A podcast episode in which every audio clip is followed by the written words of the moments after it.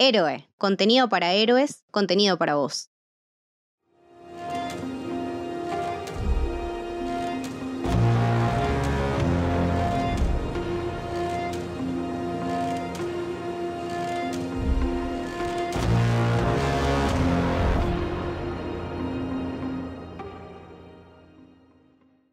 Bienvenidos, bienvenidas, bienvenides al Camino del Héroe. Yo soy Camito, hoy estoy con Mili. Hola Mili. Hola Camito, ¿cómo va? ¿Todo bien? Bien, emocionada, emocionada porque vamos a hablar de eh, una de mis pelis favoritas de esta temporada de premios, la grandiosa, la inabarcable y la... Ah, fuerte, ¿no? Fuerte. All Quiet on the Western Front. Una peli que no me la esperaba ni en pedo. ¿Qué te pasó a vos con esta gran producción? Eh, la vi mucho por recomendación también, debo decirlo, mucha recomendación tuya, fue como Mili, mirala, te va, te va a gustar. Eh, la vi un domingo, no lo recomiendo, lo de verla un domingo, no sé si es una película como muy ideal para un día así, con esas características, pero sacando este, estos aspectos medios dramáticos de, la historia, eh, me encontré con una película que no me pareció tan pesada o tan larga. Es una película larga y sin embargo no, no se me hizo pesada. Si bien la historia es bastante densa, también está en la Primera Guerra Mundial, entonces no es una historia como muy feliz que digamos. Pero no sé si también serán por sus aspectos técnicos, por cómo está narrada la historia o por distintos aspectos en los que en los que puntualiza que puede conectar muchísimo más que con las últimas películas tal vez que se han hecho en relación a, aspectos bélicos, no, no simplemente la Primera Guerra Mundial o la Segunda. Eh, me, parece que es una película muy completa eh, y que no cae tan... Cae en algunos lugares comunes, sí, como todas películas bélicas, no deja de ser una película bélica, pero me parece que lleva otros aspectos un poco más allá, que la vuelven bastante más interesante que, no sé, por lo menos para mí, 1917, por ejemplo. Claro. Sí, no es una película de un chico que va de un punto A a un punto B, nada más, ¿no? Digamos todo. Sí. Eh, sí, sí, a mí me, pasó algo parecido. De hecho, no sé cuál sería el mejor día para verla, porque yo la vi sábado de la mañana, entonces como que no tengo muy en claro un día y un lugar específico para sentarse a verla. Eh, pero sí, es una peli que, te revuelve, que te produce cosas, que te hace un poco concha. Eh, es complicada, es muy dramática. tiene mucho corazón, la verdad que tiene interpretaciones, me parece, increíbles. Eh, en todo lo que es la producción. Lamento muchísimo no haber tenido la posibilidad de verla en un cine con sonido bueno, eh, con una pantalla que, que, se digne a tenerme las dos horas y media ahí concentrada y sumamente compenetrada en la historia, porque te digo, la vi en la compu eh, y aún así me brindé completamente a, la historia de, estos chicos que, bueno, que tienen una idea sobre la Primera Guerra Mundial y van para que les cambie la vida para siempre y para que se les termine la vida para siempre, ¿no? Eh, tiene mm, una última media hora muy jodida, pero la verdad que todo lo que tengo para decir de ella es eh, bueno. De hecho, es una de las pocas pelis que revisité este año, o sea, que la vi y después la volví a ver siento que tiene mucho para decir y tiene muchísimas cosas buenas. Eh, y, sobre todo me parece que, que está, está corriendo muy bien en esta temporada de premios, ¿no? Está, bueno, es, es, la, una de las grandes nominadas, nueve nominaciones a, los premios Oscars. Compite mano a mano con Argentina 1985, así que bueno, estaremos ahí eh, muy, muy pendientes, pero todas las, todas las nominaciones me parecen muy, muy merecidas y sobre todo por esto que, decías vos, porque no cuenta la historia de una persona que va de un punto A a un punto B, sino que tiene estos elementos que se resignifican todo el tiempo y que me parece que en estas historias eso es algo que lo hace un diferencial muy importante, eh, sobre todo porque decíamos este tema de todas las películas eh, con elementos bélicos siempre recaen en, en algo parecido o en fotografía parecida o en tomas que son parecidas, pero me parece que durante la narrativa resignifica un montón de cosas que la, verdad que está, que está buenísimo tenerlo en cuenta. De hecho, bueno, eh, me parece que los primeros 10 minutos de, la película son algo absolutamente impactante, trabajo de sonido, trabajo de edición, trabajo de cámara, me parece que no se dice nada y se dice todo. Sí, me parece un poco esto de por qué decimos que tal vez no es una película de alguien que va a un punto A a un punto B, o por qué tal vez a mí películas como 1917 no me, no me llegaron mucho más allá de esos aspectos técnicos. Y es algo que nosotros también hemos hablado mucho en otros episodios. Para mí la destreza técnica, si no está apoyada por un guion o, o, por, un, o por una narrativa que lo sustente, puede ser el mejor plano secuencia de la historia de, técnicamente hablando, pero si eso no está apoyado en, en, su narrativa, para mí pierde sustento, por lo menos para mí, es una opinión puramente personal. Y me parece que acá se dan las dos cosas, tiene aspectos técnicos eh, muy remarcables, muy perfectos, la fotografía es excelente, vuelve bello lo terrible, que eso es muy difícil de lograr tiene cierta, cierta estética muy, muy marcada, incluso cuando quiere hacer este paralelismo entre los que no la están pasando tan mal con la guerra y los que realmente se están muriendo de manera literal en ella. Eh, y creo que esto que, decías vos es súper importante. Para mí es clave siempre los primeros cinco minutos de las películas. son como momentos claves. Y me parece que acá, eh, en estos minutos iniciales donde vemos a, esta mamá lobo con, sus lobitos y después a estos chicos muriendo en la guerra y cómo la ropa de estos muertos vuelve a, servir para que otros chicos vayan a la guerra, hay un tema de la circularidad muy interesante. A mí es eso lo que más me gustó.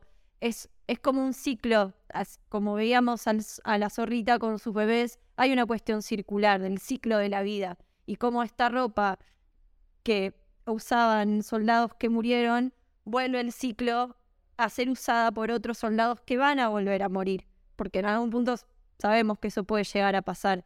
Eh, esos sustentos narrativos me parecen súper interesantes, la verdad. Sí, y, tiene también eh, elementos de, de, sonido y de imagen que, cuando, cuando lo vi me, me, puso un poco la, la, piel de gallina. Habíamos, de hecho, revisitado Apocalypse Now hace poco y cuando la volví a ver esta peli, eh, el ruido de las ametralladoras y de los tiros que se junta con la máquina de coser que forman esa, ese, ese, ese concepto tan terrible de ese camino a la muerte, que también después lo tiene la lluvia, ¿no? Como un protagonista, con, con esos tiros y con esos eh, con, ese caer incesante, eh, me parece que es algo que, que, se va, que se va repitiendo a lo largo de toda la película y que si bien hemos visto un montón de películas bélicas donde llueve y donde es un garrón que llueva, esto lo hace aún peor y tiene un sentido mucho más trágico. Y me parece que juega un montón también con el tema de eh, los niños, ¿no? Este tema de concentrarnos en estos eh, cuatro chicos que no vamos, o sea, a lo largo del episodio los vamos a nombrar con, con sus elementos, porque no, no los recordamos y no los vamos a recordar. Hasta el japonés te eh, manejo, ya el alemán me perdiste. Eh, tenemos, bueno, para mí esta imagen ¿no? de, de, ellos cuatro tan entusiasmados y yendo a inscribirse y que no les importaba absolutamente nada, escuchando este discurso eh, de, del soldado alemán a cargo que decía, bueno, ustedes son la parte más importante de nuestra nación, que eh, es algo que, que se repite en, en, estas narrativas, pero la verdad que verlos ahí, ¿no? Y, verlos tomar esta decisión propia, porque ni siquiera es con el respaldo de sus padres, ellos falsifican sus firmas y ellos están dispuestos a dejarlo todo. Eh, me parece que acá empieza el, el declive al... no sé, a, la oscuridad terrible. De hecho, es el último día con sol que vemos. Eh, porque después siempre está lloviendo y siempre todo es una mierda y está mojado y es un asco. Te da esa sensación que eso también me remontó mucho a Apocalypse Now, esta cosa de la mugre y la incomodidad tremenda. Súper. Y, una de las, de las, de las imágenes que, que, más me impactaba era este momento que decías vos, el, el, cambio de ropa, ¿no? Estaban todos, eh, me acuerdo porque es una escena muy impactante, estaban todos vestidos, bueno, con, con sus ropas tan brillantes y pasan de lo brillante a lo blanco y después a lo gris y a lo negro. Es terrible. Es, eh, de vuelta. Entonces, todas las, todos los elementos son, son muy bien utilizados. El tema de el niño está usando los anteojitos, ¿no? Que se cambia sus anteojos por los anteojos que le daban. Es muy fuerte eso. Sí, es un también un desarraigo en las pertenencias, ¿no? Porque no, no son hombres yendo a la guerra, son niños con ideales de niños peleando por ideales que ni siquiera son, son propios, es casi ficticio. Y es el imaginario que ellos tienen de lo que iba a ser la guerra, ¿no? Que también me recuerda un poco a, bueno, tal vez la nombraremos un montón, a Apocalypse Now, y más también eh, teniendo en cuenta el bello documental que se hizo en relación a esa película, cuando pasan como, no sé, de lo que era la guerra de Vietnam y dicen, no, era lo mejor que te podía pasar, como estaba buenísimo. Y no, era el infierno, realmente era el infierno. Y más para, bueno, en este caso, cuatro o cinco criaturas yendo a, nada, enfrentarse con, con franceses, ¿no? Es como todo, todo bastante duro. A mí también me queda mucho esta escena, ¿no? Como decíamos, lo, lo de la ropa, que es un elemento muy importante en toda la película en general, ¿no? Y estos primeros trajes que a ellos les dan, y, cuando el personaje principal, Paul, con toda su ingenuidad, le dice, no, esto no es mío, no tiene mi nombre. Y le dicen, no, bueno, sí, le sacan la etiqueta y la tiran al piso y le dice, bueno, ahora sí, es tuyo, ya está, llévatelo. Claro, eso había pertenecido a otro, tal vez otro adolescente que también ya está muerto, ya no, no puede contar esta, esta historia. Y, es muy impactante no, no solamente ese hecho, sino el hecho de que cuando tires etiqueta hay un montón de etiquetas en el piso. Y eso ya te está contando un montón sin necesidad de decirte, uy, murieron un montón. Ya, sabemos. Claro, la estaban cagando desde el principio. Era una guerra un poco perdida. Sí, sí, sí, por supuesto. Y, otra cosa que, que, me impacta eh, muchísimo son eh, los planos que se utilizan a nivel el horizonte. Bueno, ya, ya, venimos hablando de, los horizontes eh, en, otros, en otros episodios, pero en esta peli en particular lo que es el horizonte, el horizonte puesto para arriba y el horizonte puesto para abajo. son planos que se ven muy claros y ellos cuando empiezan este recorrido, ¿no? Que eh, pasan, de hecho, se ve perfectamente, pasan de la comodidad de estar en el camión todos sequitos y calentitos al parate absoluto que viene un chabón todo ensangrentado a decir, necesito que se bajen de acá porque necesito llevar este camión porque hay gente que se me está muriendo. Pa, corta el plano al barro, a la mugre, a la lluvia, a andar porque esto es lo que te tocó y a esto es lo que viniste. El corte es total. Y acá también empieza uno de los elementos más eh, terribles también que para mí eh, resuena un montón el tema de las máscaras de gas, ¿no? Esta cosa de eh, estar enmascarados y, y de qué, o sea, qué máscara te pones y qué es lo que te están haciendo ver y qué es lo que te están alimentando en realidad, que de hecho, bueno, es, es el primer, ese primer ataque es muy terrible, porque ya en, en esto tenés, bueno, eh, por un lado, la, pérdida del primero de los chicos, del chico de los anteojitos, eh, que, esa es una de las escenas que se va a quedar conmigo por siempre, el momento en el que Paul eh, lo busca y lo encuentra, y primero encuentra los anteojitos y los ve y están rotos, y es una cosa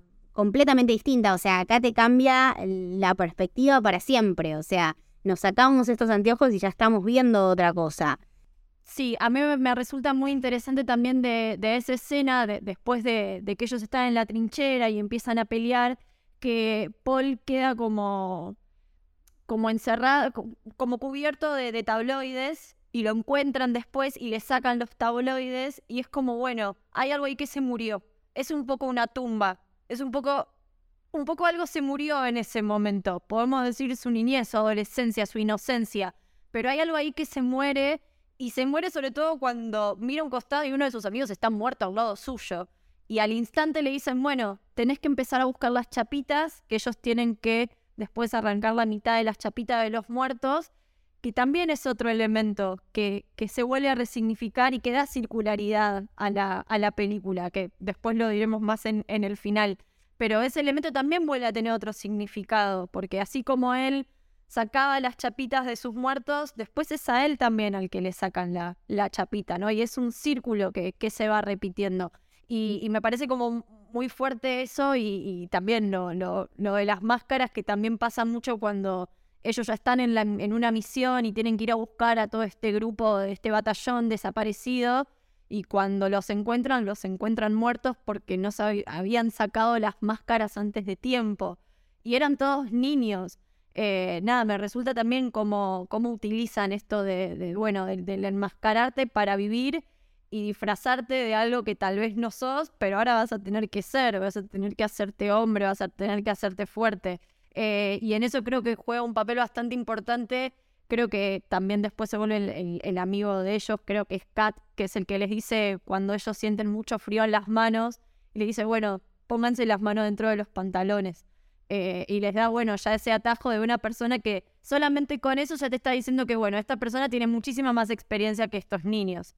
Sí, sí, sí, bueno, de, de hecho, eh, de la mano de, de la mano de Kat también viene uno de los elementos más, eh, más llamativos y que a mí más me gusta por todo el peso y por todo el significado y por toda la unión y el amor que, se desarrolla en la película, que la verdad es una película muy catastrófica y muy dramática, y estos pequeños momentos donde la comida, que es el elemento que más lo representa a Kat, eh, se vuelve algo que los conecta, me parece hermoso, porque Kat es eh, el oasis en el medio de toda la mierda. Eh, Kat es esa persona que para él, como vos decías, resignifica y es no solamente la experiencia, sino es eh, esa figura cuasi paterna, que en realidad, a ver, no es el chabón más brillante, no es el chabón más inteligente, no sabe ni leer, pero él está ahí y él lo deja todo y lo da todo y les da el momento más lindo de la película, que es ya encima después de unos meses de batalla, donde la figura de Paul mismo está completamente resignificada y es mucho más lúgubre y más adulto y como más hecho concha mal. Tiene este momento tan lindo de ir a robar la gallina o el ganso, no sé qué es, que bueno, de vuelta todo lo de lo que vos decís de la circularidad, ¿no? O sea, un momento tan lindo en el principio se resignifica con la mierda total al final. Eh, es en, la misma situación, son los mismos planos y de hecho es muy irónico, eh, en el principio se roban el ganso y al final se roban los huevos, entonces como que lo vi la segunda vez y ¡ah, te odio, te odio! Es realmente muy triste en el, segundo visionado, pero el primero con ese momento de ellos tan contentos en, ese, en esa unión, en ese en ese compartir el único plato de comida caliente, porque lo único que lo habíamos visto ingerir hasta este momento era un pedazo de pan todo seco y todo podrido, juntarse al, al, a las escondidas de todos eh, en este grupito a comer esa comida caliente que te hace tan bien, fue la verdad muy, muy emocionante de ver y nada, sobre todo por cómo se resignifica después. Sí, yo creo aparte que eh, lo que la vuelve interesante, o por lo menos los momentos en los que yo más podía conectar, más allá de que debemos destacar que todas las escenas de, lucha y de pelea y de, y de, batallas son excelentes y la destreza técnica se ve y se ve todo y se puede apreciar y, el sonido es increíble. Todos estos pequeños momentos que los vemos a ellos interactuar de alguna manera como adolescentes, que es lo que son, eh, lo vuelven como muy bellos porque empezás a, conocer y a entender lo cotidiano y está bueno también poder apreciar estos momentos para también poder empatizar con estos personajes. Y me parece muy interesante porque también eh, no es una mirada sesgada de estos son buenos y estos son malos, que para mí eso es, es algo que a veces en, las películas bélicas se recae mucho, ¿no? Como, bueno, los malos y los buenos. No, bueno, la verdad que si había adolescentes en los dos bandos, no había malos y buenos, eran niños peleando por causas externas. Eh, y me parece que esto eh, eh, está, está muy bien porque te sirve a ver eso, no, no eran villanos, eran niños los que estaban peleando. Tomar conciencia de, de, eso. Y me parece que, que también todos estos elementos de, de, la comida, del encuentro, que como decías antes, están comiendo y son los únicos momentos en los que hay sol, en los que hay un poco más de luz, en los que la iluminación se vuelve más cálida, después todo es como mucho más frío, mucho más sucio. Eh, y si bien, bueno, después hay después de todo ese bello momento hay una batalla terrible y momentos muy desesperantes. Eh, nada, creo que esos momentos desesperantes se vuelven desesperantes justamente porque pudimos ver todo lo demás. Sí, sí, sí, tienen un, contraste, un contraste divino.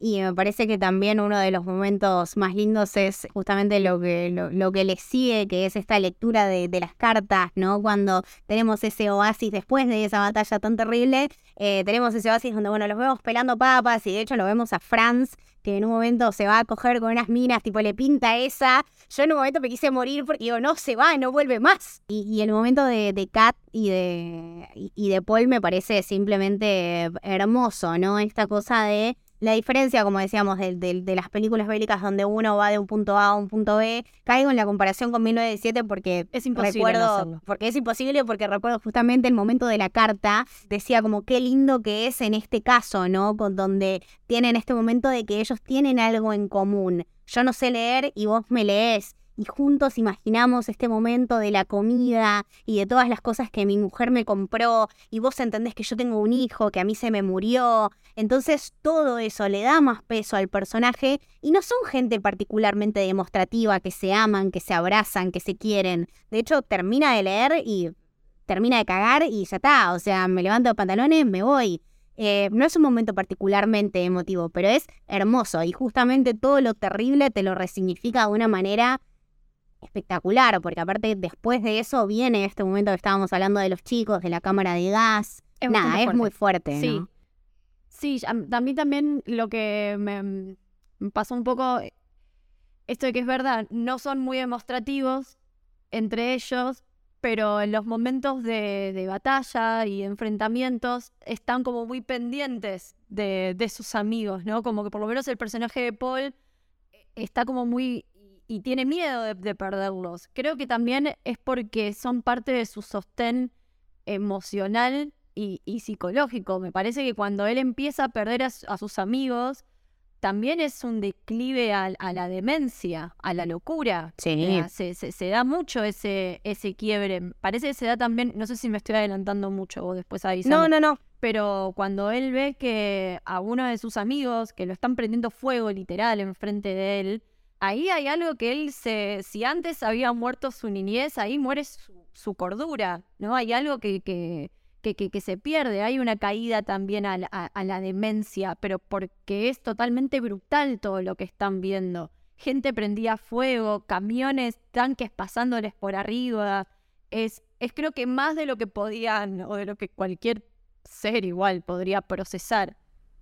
Sí, sí, sí. Aparte, esto viene todo de la mano de em, esta parte que vemos antes, que no, no voy a indagar mucho y no voy a ahondar mucho porque tampoco tiene mucho, mucho material o mucho sentido, que es el acuerdo que estaban eh, craneando entre los alemanes y los franceses, de bueno, esta gente de poder que vemos la contraposición y los paralelismos y eso es algo obvio, o sea, la comida fancy del tren, la comida de mierda de la guerra, eh, esta gente de poder que está... Perdón, me acordé justo, de hecho hacen en los momentos esos fancy que decís vos, de toda esta gente, hacen bastante hincapié, la cámara se fija mucho en los zapatos de esas personas, los limpios que están, los lustrosos que son, y después ves los zapatos o el calzado de ellos y es como claro, bueno, sí, se entendió todo, es bastante claro.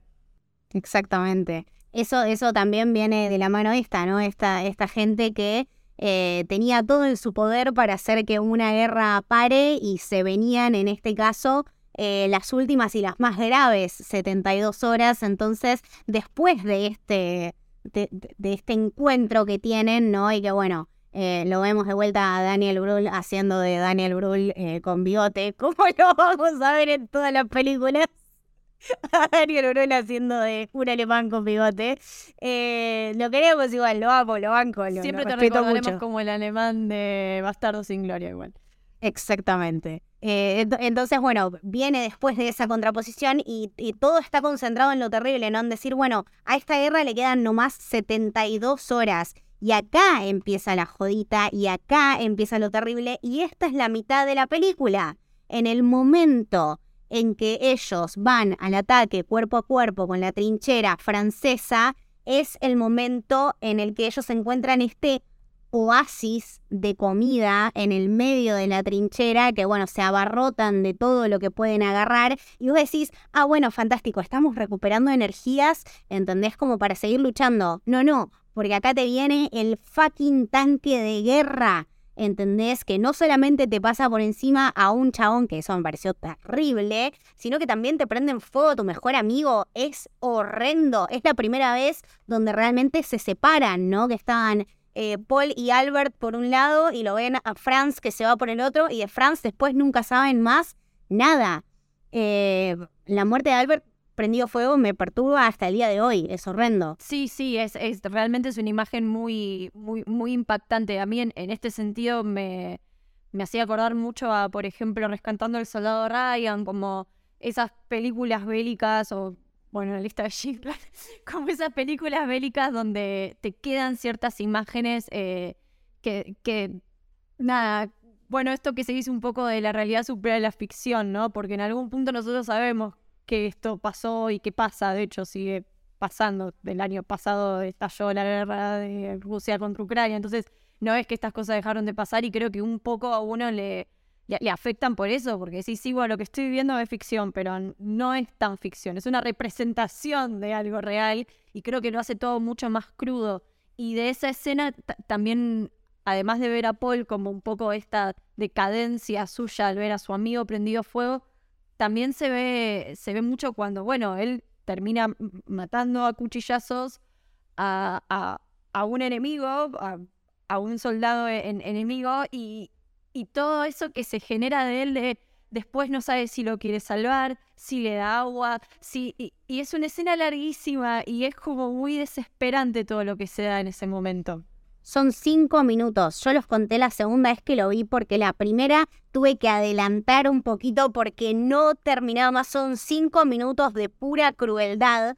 Eh, quiero recordar la, la escena, una de las escenas, una de las primeras escenas de Apocalypse Now, cuando eh, el coronel lo ve al chabón que tiene las tripas afuera y que le da agua y que le dice, cualquier chabón que tenga las tripas colgando eh, y que dé su vida por ello puede, puede tomar de mi cantimplora, me hizo acordar a eso, pero todo lo contrario. O sea, todo lo que podía ser no gracioso es esta escena. Eh, es la locura completa tomada desde otro punto de vista, es la deshumanización total y es el, momento de su locura, porque en realidad el chabón que pensó que era un enemigo, cuando Paul le saca las cartas y cuando Paul va para ver quién es, eh, en un momento el chabón se da cuenta, tiene el mismo casco que él, le dice, camarada, camarada, le, saca eh, los papeles de identificación y, y ve que en realidad era uno de los suyos. Entonces, esta cosa de la deshumanización y de la humillación y de la locura total, lleva también a otro de los momentos que me parece terrible, que a mí me había parecido raro, digo, qué raro que lo muestren la enfermería todavía. No, hija, porque teníamos la peor muerte de la película en la enfermería. no te habíamos mostrado. No, no, no, no, es terrible, porque aparte, en este momento, el concepto de la comida queda completamente destruido. O sea, estábamos pasando por un momento bárbaro, estaban a punto de firmar el acuerdo, todos contentos, festejando. Aparte, la ironía de festejar un lugar todo prendido absolutamente fuego. Y vemos, bueno, a Paul que se encuentra con Kat, que Kat le da el pañuelo de Franz, una cagada total, Franz se murió. Bueno, pero está Jaden ahí, que está todo hecho mierda. Bueno, vamos a verlo. Y el chabón estaba con la pierna toda disparada y hecha pija y y es muy triste porque ahí se da cuenta que, claro, nunca más va a poder tener la vida que quiso. Es muy feo y la decisión que tomó es, es una mierda total. Es, eh, sí, es, es realmente muy, muy fuerte porque aparte volvemos a esto, cómo se resignifican todos estos elementos, ¿no? Ellos van a buscar comida para, para alimentarlo a él y a ellos y a su vez, mientras ellos están comiendo, se distraen viendo a otro soldado que, los mira con cara como diciendo, che, la verdad que quisiera comer eso. Nos damos vuelta y lo vemos a este personaje clavándose un tenedor y quitándose la vida porque no puede con esa, con esa realidad eh, de saber que nada, que su vida nunca va a poder volver a ser lo que era. Y, y a mí lo que me pareció más fuerte, además del hecho de que es una escena sangrienta, es el otro soldado yendo rápidamente a buscar el plato de comida y empezando a comer. Como el elemento que él usó para matarse, otro lo usa para seguir sobreviviendo, porque de alguna manera tienen que seguir sobreviviendo. Eh, y es de vuelta este concepto que mencionabas vos, como la deshumanización y, y también en, bueno, hay que sobrevivir, no queda otra. Y me parece que esa luz en la deshumanización se da mucho con Kat cuando guarda los escarabajos en, en, las cajitas, ¿no? Como esta, esta cosa de, bueno, de, de, seguir guardando un poco de humanidad en, en lo poco que, que podés seguir teniéndola. Sí, no, no, Kat, eh, bueno, lo decíamos, tiene un montón de elementos es un personaje eh, súper humano y súper hermoso y es esa persona que, nada, uno no esperaba al principio de la película y que lo querés proteger a toda costa y que no le pase nada y el tiempo sigue pasando y esto también te lleva muchísimo más a, a la desesperación y hay una de, las frases de ese momento de eh, después de que pasa esto de, de ¿no? Que ellos están reflexionando en lo que les espera después de la guerra. Eh, Kat había dicho algo así como, ah, hay veces en las que no quiero volver. Eh, hay veces en las que me gustaría quedarme acá con ustedes eh, alrededor de una fogata eh, comiendo un ganso, ¿entendés? Y, nunca nos vamos a sacar este, este hedor y esta mala leche. O sea, la vida sigue, pero ¿a qué costo?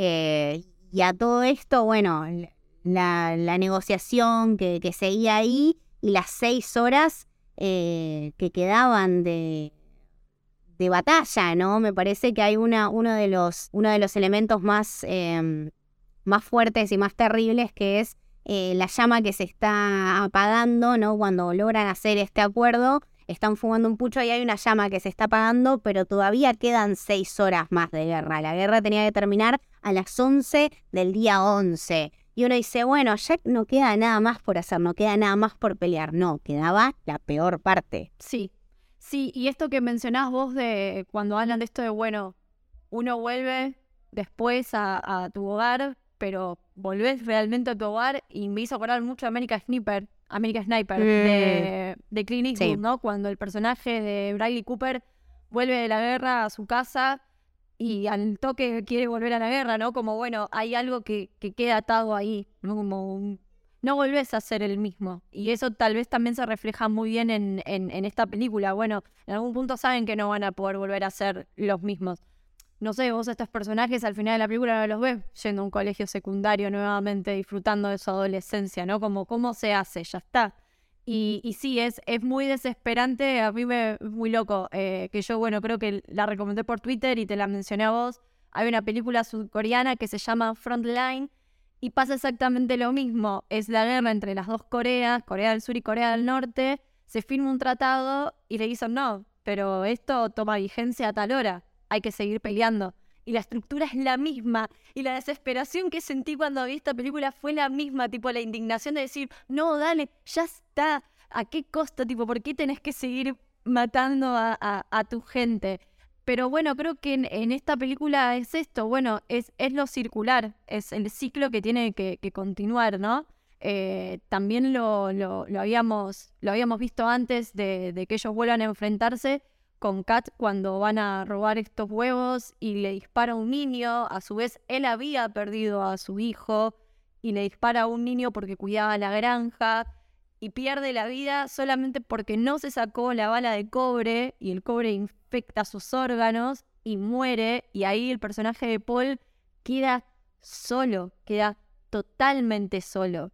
Eh, no solamente hay que seguir peleando porque, bueno, los, los, más poderosos eligieron que ese sea tu destino, seguir peleando, sino que estás solo, ya no tienes no, amigos. No, y ahora es completamente personal. O sea, el último caramelo del tarro que le faltaba al chabón para volverse completamente chapa es este. Eh, destacadísimo total eh, el actor que no sé por qué no recibió una nominación. Quiero demandar a toda la academia porque se ve perfectamente eh, el cuadro en el que pierde Blasikis. Sí. el cuadro en el que no le importa absolutamente nada. Pregunta, ¿cuántos minutos faltan? ¿Faltan 15 minutos? Listo. Yo voy a ir y me voy a hacer completamente concha porque no podía creer que por esta pelotudez el amigo se le haya muerto. Le decía, no, no, pero está desmayado. O sea, le pegaron un tirito en donde no puede, no puede ser. no, te lo traje, lo traje acá. No, bueno, tan cerca del final, una cagada. No, bueno, y nos espera, de hecho, em, nada, la, peor parte. Siguen los últimos minutos, eh, lo ves aparte a Paul eh, llevando a uno de los chicos muy jovencito eh, a la batalla, viste, como ya, ya, completamente ido, completamente alienado, ni siquiera no, a favor y no en contra, sino completamente alienado, fuera de sí. yendo a la línea, claro, yendo a la línea de combate que no le importaba absolutamente nada y no sé, es, es No sé si ahora, viéndolo en retrospectiva, no diría que es tan circular, sino más lineal, ¿no? Su progresión de personaje, porque si no significaría como que, como que vuelve a existir y la realidad es que eh, su rol siempre tuvo un principio y un final. Eh, entonces, eh, la manera en la, que, en la que muere me parece que, bueno, no sé qué esperaba del final. No sé si esperaba un final feliz, no sé, no esperaba un final y me dio algo completamente terrible. terrible. Como el meme de los Simpsons, es solo un final.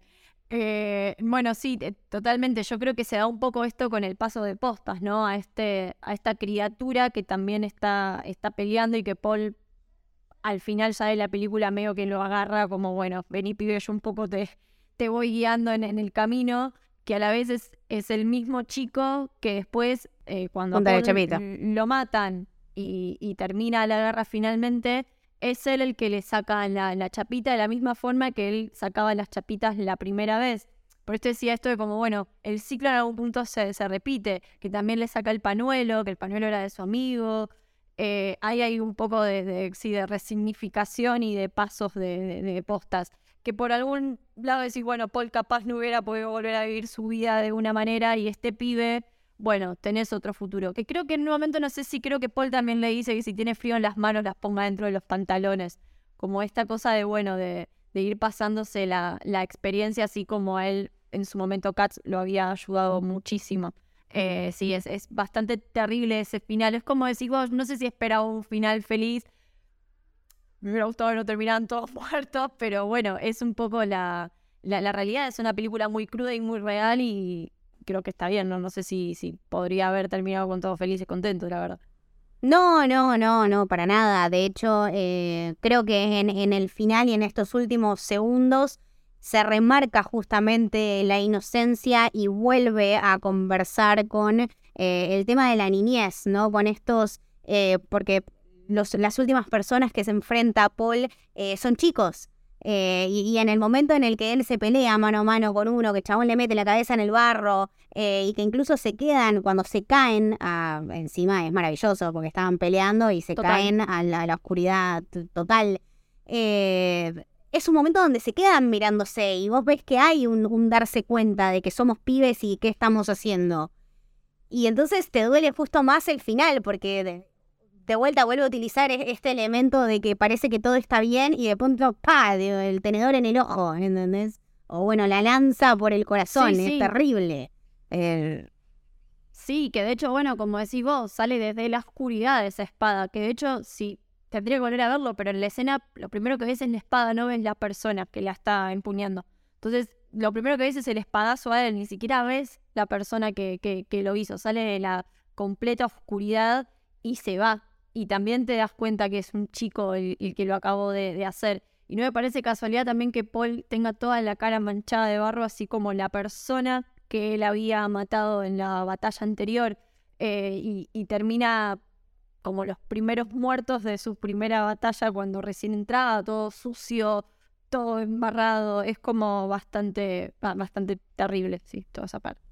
Sí, sí, no, me, me, me, parece que es una, nada, dentro de los contenidos bélicos que mm, tengo que ver, esta que recomendás vos de Frontline, em, creo que es una de, las que más me llevo y de las que más resuena conmigo. Eh, sé que hay una versión de los 30 y los 70 que quizá en algún momento vea, pero la verdad esta me, me parece que es, nada, un peliculón de la concha de la lora.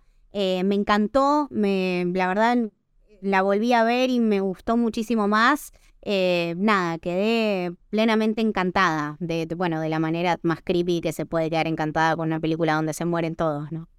Sí, de hecho, mi madre me contó que esta película en realidad sí es, es no sé si es una remake, pero bueno, en los años 30 se, hizo también eh, esta película porque está basada en un libro.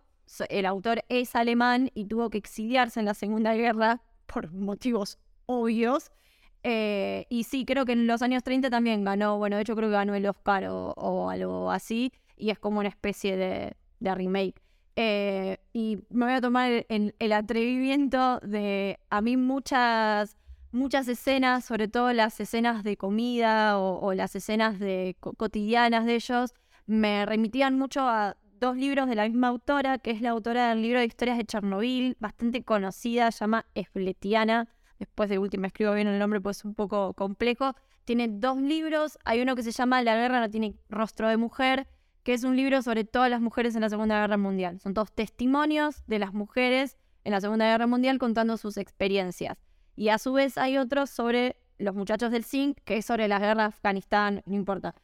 No importa mucho, de, son re interesantes, sí importa, pero digo, lo que me, llamaba la atención es que como son relatos reales los que salen en estos libros, porque son todos testimonios, y todos apuntaban a, esto, ¿no? A, lo importante que era la comida y la desesperación que, generaba, aunque sea un pedazo de, pan, de llegar a hervir un pedazo de cuero para tener y hacer una sopa con eso, eh, de lo desesperante de perder a tu amigo, hay muchos relatos en relación a eso.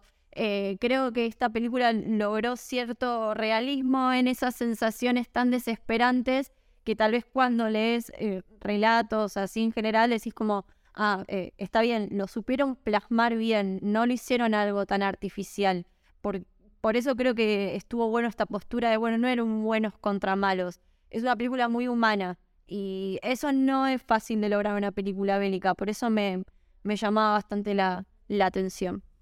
Claro. Sí, sí, Solo eso. Nada, Mili, eh, un placer. Me voy a, me voy a llevar esta, esta recomendación y la recomendación de Frontline la vuelvo a repetir por si hay alguien eh, interesado también. Eh, bueno, habíamos comentado American Sniper que debate y comenta también mucho esto de volver de la guerra y lidiar con estas consecuencias. Y como siempre, Apocalypse Now, porque bueno, sin Apocalypse Now no existiría nada. Nada, nada, nada, nada de esto. De hecho, perdón, capaz esto queda muy colgado ahora, pero eh, creo que la elección de que la musicalización sea a través de sintetizadores y de no música de época, sino como... Me parece que eso también es muy Apocalypse Now. Sonríen los setentas, exactamente. Sí, exactamente. es un placer volver a, volver a este tipo de, de producciones. Había un placer juntarme con vos siempre a charlar de estas películas que nada, tanto, tanto nos gustan y tanto nos marcan. Eh, ¿Dónde te podemos seguir? ¿Dónde te podemos eh, escuchar? Eh, bueno, a mí en Twitter como Dicilian con doble S guion de abajo y en el Camino del Héroe hablando siempre de películas y también, bueno, en el Camino del Samurai hablando de anime. ¿A vos, amiga? A mí me pueden seguir en Instagram, Twitter, Letterboxd, que dejo ahí también reviews como Camino del Héroe. al podcast que es Camino del Héroe lo pueden seguir en Twitter como Camino Héroe y en Instagram como Camino del Héroe. A nuestras redes sociales de la productora Héroe las pueden seguir como arroba sos héroe. Recuerden que también por una pequeña contribución se pueden hacer parte de nuestro Discord exclusivo también recuerden que por una pequeña contribución pueden formar parte del Club del Héroe, nuestro Discord exclusivo, en el que ahora estamos estrenando un nuevo feature, el canal de Delivery en camino. Ustedes pueden pedir sus episodios, esos que siempre quieren escuchar y que aún no tenemos eh, hechos. Y bueno, nosotros vamos a estar ahí haciendo nuestro análisis eh, también tienen la posibilidad de formar parte, de venir a charlar con nosotros y llevarse una pequeña contribución a, tantos episodios que hemos hecho. Recuerden también compartir el episodio, ponernos cinco estrellitas que nos encanta y nos ayuda a mejorar todos los días y la verdad nos sirve un montón. Gracias por habernos escuchado. Este fue El Camino del Héroe. Espero que les haya gustado. Bye bye.